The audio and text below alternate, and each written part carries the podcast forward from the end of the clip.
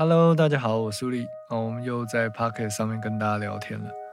那今天呢，想要跟大家聊一个主题，是关于呃编曲写歌跟乐理呢，到底有没有很绝对的关系？然后以及要讲上个礼拜没有讲到的，上礼拜我们讲监听喇叭嘛，这礼拜我们来讲录音界面好了。我录音界面应该还没讲过吧？我看一下，我不晓得大家这个礼拜过得怎么样。那呃，我查一下哦，Podcast 为什么会想要讲那个嗯编曲跟作曲呢？跟懂不懂乐理有没有绝对关系？是因为啊我们在上课的时候，经常会有学生问我说：“啊老师，那你为什么要这样做？老师，那这个和弦是什么？老师，那这个理论逻辑是什么？”那我可以去解释它。只是说，我觉得解释乐理这件事情对于某一些人来说，并不是那么的重要。因为我一直觉得学习音乐就好像跟学习语言一样，你可以去呃看很多的文法书，但是看了这么多文法书，远远不及你多听啊英文的影片，多看日文的影片，或是呃融入在你的生活之中，多去讲。我觉得这个是比较重要，因为东西要用你才会熟悉。呃，语言是如此，像我经常听日本的呃节目，或者是经常看日本的 YouTube，那我自然而然听力就会增强。那以我的背景来讲，我英文并不好，可是我经常看音乐制作相关英文影片，久而久之我也看了懂六七成了。所以我一直深信说，呃，音乐也是这样子的，就是。即使我去看了一些乐理书，然后我知道它的逻辑，但是我对我来说，我在写歌的时候，我并不会把这些乐理呢，呃，浮现在我脑海里面，而是一些旋律，而是一些和声的感觉。所以我觉得感受力会比呃乐理来的重要。那但是你有感受力，你不一定能够写出歌来，所以你需要去做不断的练习，去学习这个深层的一个。生成音乐的一个流程，以及所需要具备的技能，比如说如何操操作 DAW，或者是如何去输入 MIDI 音符，如何去表现乐器的表情，然后如何去调整、修饰你的演奏的情绪，啊，这些都是比乐理来的更重要的。比如说，你知道了 Seven 的 code，或者是你知道是呃 Six Nine 的 code，然后他们要怎么用，可是你对这个和弦的和声是什么样子的感觉？你能不能感受到这个和声的情绪？我觉得那个比乐理来重要。就好像我们看电影一样的画面，配上不一样的和弦，配上不一样的音色，它带来的情绪就是截然不同的。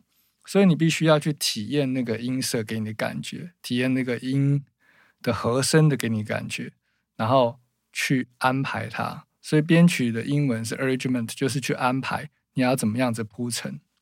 好，所以在我们的课程里面呢，我们不会去一开始就教你说，呃，第一堂课，因为你全部没有基础，所以我们就要学乐理。没有，没有这样的事情。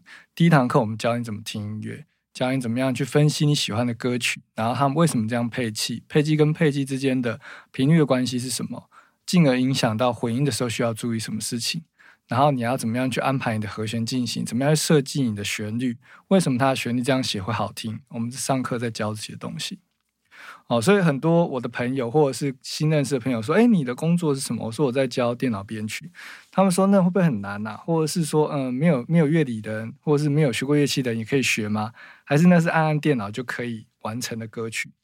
哦，很简单的事情，就像打电动一样。其实你说它简单，它很简单；你说它嗯简单，你说它难，它也可以很难。对，那完全取决于看你要。做出什么样的作品，还有你对于这件事情付出的时间以及呃心力，还有练习的多寡有关系。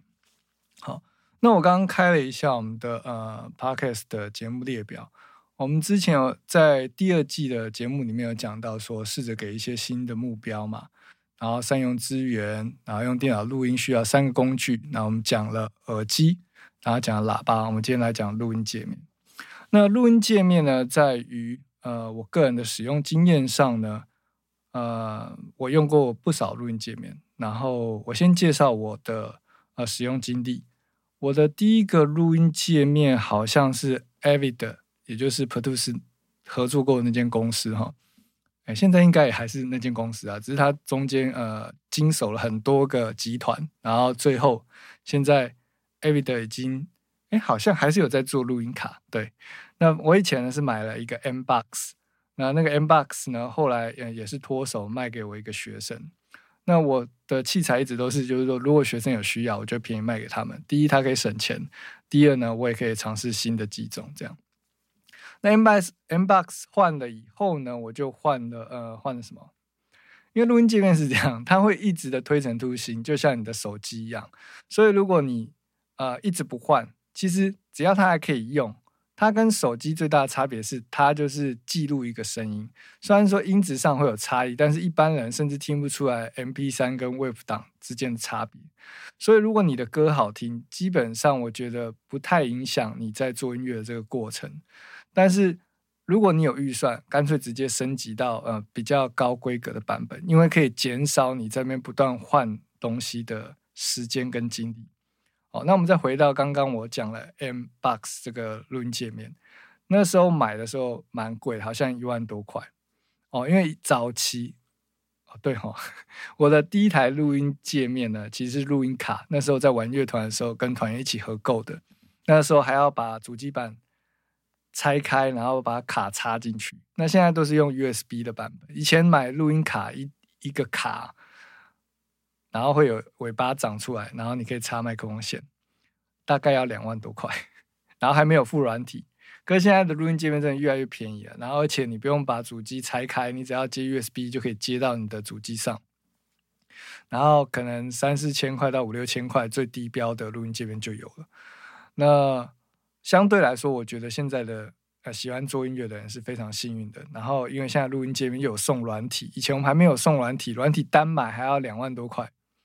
那所以你以前要录音，你除了要组一台很好的电脑才跑得动，那你还要两万多块去买一张基本的录音卡，还不是很好的基本的，然后再花两万多块去买一个呃 Produce 的教育版软体，也要两万多块。那现在它要变成租用版，所以以前学音乐是比较辛苦的，你可能要很多钱，你才有办法在家里做音乐。可是现在如果你要在家里录音啊、拍影片、做音乐，其实器材相对成本都降低非常的多。哦，大概以现在你如果想要把家里设备弄到超好，可能十万块就非常非常好了。那当然五万块或两万块其实也可以做这件事情。好，那我第二台录音界面就是 M Box。M Box 那时候是为了用便宜版的 Produce 的软体，所以我买了 M Box，然后后来才买了 M 那个 Produce 的教育版的呃录音软体。那之后呢？啊，因为我买了 Mac 电脑关系，我就不一定要用 Produce，我就可以用 Logic。然后我买了呃一个 Presonus 的呃 Audio Box 的录音界面呢，放在我的小教室里面做使用。所以那应该是我的第二台录音界面。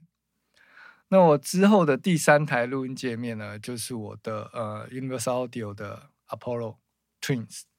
就是呃，Apollo 的入门版，然后我买的是四呃二核心还是四核心，我有点忘记。那 Apollo 录音界面我一用就爱上，之后就一直用 Apollo，就没有再换过其他品牌。那它不便宜，但是真的非常好用。像我现在录音呢，也是使用 Apollo 的呃录音界面在录音。好，那录音界面究竟它的效果是什么？我们之前在呃 Podcast 的第几集啊？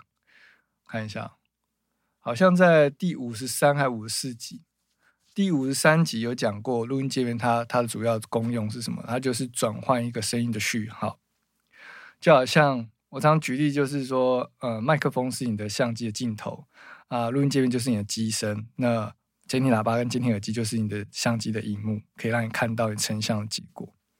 那录音界面呢，就像我买相机一样，买手机一样，拍造型的手机呢。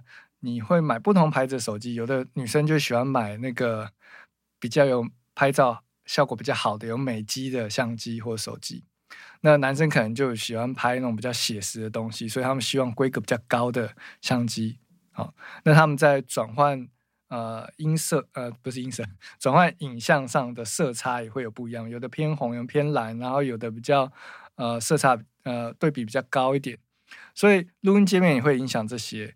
当你在用不同录音键录音的时候，你会感觉到音质的变化，甚至是你记呃同样一个 M P 三或同样一个 Wave 档，然后不同录音界面，同样的喇叭，你听起来声音都不一样。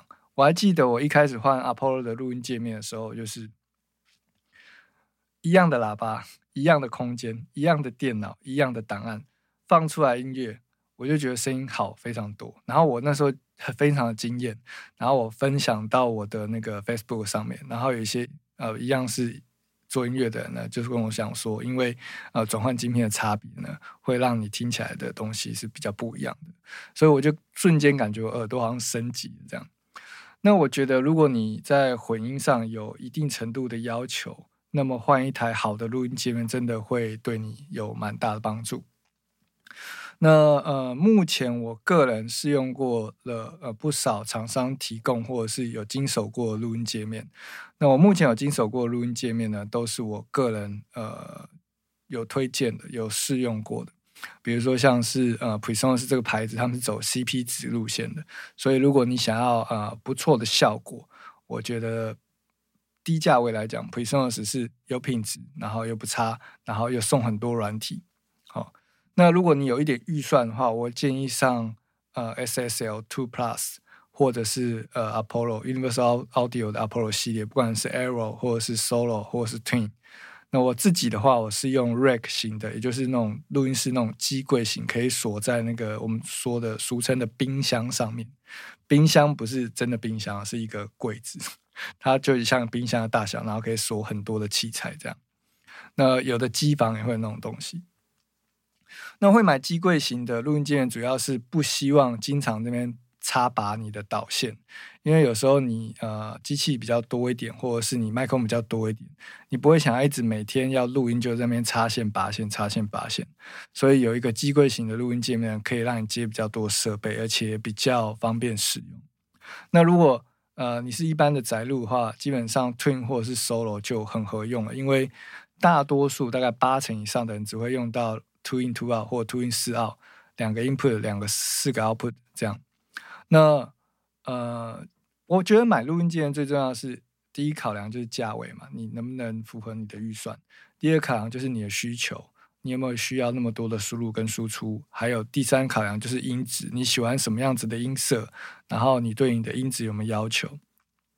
好，那录音界面毕竟它是一个辅助你的工具，你并不会因为买了录音界面就变成写歌写的特别好。所以录音界面上的选择呢，就是看你对于音质的要求高不高。像我最近有遇到一个学生，他是呃学编曲，然后学了大概一两年了。他最近他在学混音，他就觉得他的声音，因为他耳朵变厉害了，所以他就觉得他声音怪怪的。他觉得是不是因为他电脑关系？他原本呢是直接接那个铁三角 M M 五十 X 那标准的录音监听耳机，可是他直接插他的电脑的那个耳机孔。那因为电脑里面它本身的晶片的呃还原度并没有那么高，所以他就觉得声音呃不太一样，然后一直觉得很懊恼。我就说，那你就存钱买一台录音界面，这样子你的那个转换晶片就会转到录音界面去。好。所以，呃，今天就是想要跟大家分享，就是说关于呃，我个人觉得编曲跟乐理，还有作曲跟乐理之间关系有没有那么强？呃，有乐理的话呢，就是像是你有一把钥匙，你可以轻松的插进钥匙孔，打开就进去了。你可以用，就好像你会很多城市，你可以轻松的城带入城市，然后去解决这一个习题。可是。没有乐理呢，可能你会花比较多的时间，比如说像翻墙进去这个房间啊，或者是把门撬开啊，把门踹开啊，其他的方法你一样可以进去这个房间里面，只是不同的情绪、不同的张力、不一样的效果跟不一样的时间。那也有很多的音乐人，他是啊，可能不会音阶，或者是说他是不会乐器，比如像有些 DJ，或者是呃，就就我知道，比如说 d e m o u s 一个电音的 DJ。他是不会弹乐器，他就是他的课程呢，Master Class 里面课程呢是直接用滑鼠跟键盘去写歌。好，那并不是说每个人都不要学乐器，每个人都不要学乐理，而是说不会乐理跟不会乐器，并不会阻碍你去学习。说我想要写出一首自己的歌，或者是编出一首自己的歌，所以重点还是自己想不想要去做这件事情。然后不要只买了课程，却没有看，或者是没有去做，因为看了不代表你会做。就好像我最近买了 Master Class，就是他们有一个网站呢，找了非常多各个领域知名的人士呢，哦，大师级的人士来开课。那因为他们前阵有促销，我就购买这个课程。但是说实在，课程多到我看不完，我非常担心我花这个钱呢，并没有确实的去吸收我购买这些知识，因为工作已经非常多，然后你要在这些琐碎的时间里面去学习。呃，你想要学习的知识，其实也是不是那么容易的事情。所以我是呃骑车或者是做家事的时候，我就打开 Master Class 的 App，一直听一直听，转成语音模式。即使我英文不是很好，我还是先让我自己能够沉溺在这个呃常用的专业术语啊，或者是呃他讲话的语气当中，呃内容呢多多少听一点。那真的等到我有空坐在荧幕前面的时候，也许我可以吸收的更快，因为。这是我看到以前一些书教的，就是学习的方法。就是如果你一个月一直不断的放一个投资的影片在你的电脑上，或者是在你回家一打开电视，就是一直播同一部影片，久而久之，一个月、两个月、三个月，你就会慢慢听得懂里面的内容。这是我一直以来的学习方法，就是反复不断的听，反复不断的看。那最早其实我日文也不是那么好，那我就是一直去查字典，一直去看这些。教科书、工具书，久而久之，慢慢不知不觉的英文就进步了。那你不会只有单纯的去学语言这件事情，因为你其实是在学习音乐的路上，或在学习某一个领域的路上，顺便学了语言这件事情。好，然后如果你有需要讲，你就会慢慢累积，然后久了就会讲。像我很少讲呃日语，所以就比较不是那么会讲日文。我听得懂，但是要讲的话，我可能要稍微想一下。好，那但是如果我去讲，常常讲，我就会进步。那做音乐也是一样，就是如果说你喜欢音乐，你就要开始尝试去做，从两个小节、四个小节、八个小节、一分钟、三分钟，不断的累积，去逼自己一步一步的前进。久而久之呢，你自然就会了。那如果在这个过程当中，你可能会没有自信或者是迷惘，那你就可以来参加我们的一对一的课程。好，这是我个人对于编曲跟乐理有没有绝对关系的看法，不代表呃是正确的。其实我觉得是正确的，但是每一个人想法不一样，所以你可以照着你自己的步调去去走这条路。但是如果你相信我的这个呃逻辑，或者是你需要有人帮助你，欢迎来参加我们的课程。那今天就是录这个节目，发表我对于编曲还有乐理之间的关系，以及我觉得呃监听呃录音界面呢，它呃在做音乐的过程当中所扮演的重要性有多重要。当然，因为现在录音界面呢，它就已经呃非常的，因为这个市场竞争蛮激烈，所以要送非常的多东西，所以你现在买一个录音界面就会有软体。所以买录音机面还有一个考量，就是说你要用哪一套软体。但是呢，其实不管你用哪一套软体，都可以做出很厉害的音乐。重点是你熟不熟那套软体。好，我们今天已经讲太长，我们这一集就到这边先告一段落。如果你有任何问题，请在影片或者是这个的动态的下方留言，我会在下一集呢再把它拍成影片或者是录 podcast。那我现在呢要去剪影片了，因为我前阵子开箱了一个 if 的监听喇叭啊，监听喇叭，对，没错。所以等我开箱完影片呢，我会放在 Facebook 或者是我的 YouTube 频道给大家看。感谢收听，我们下期见，拜。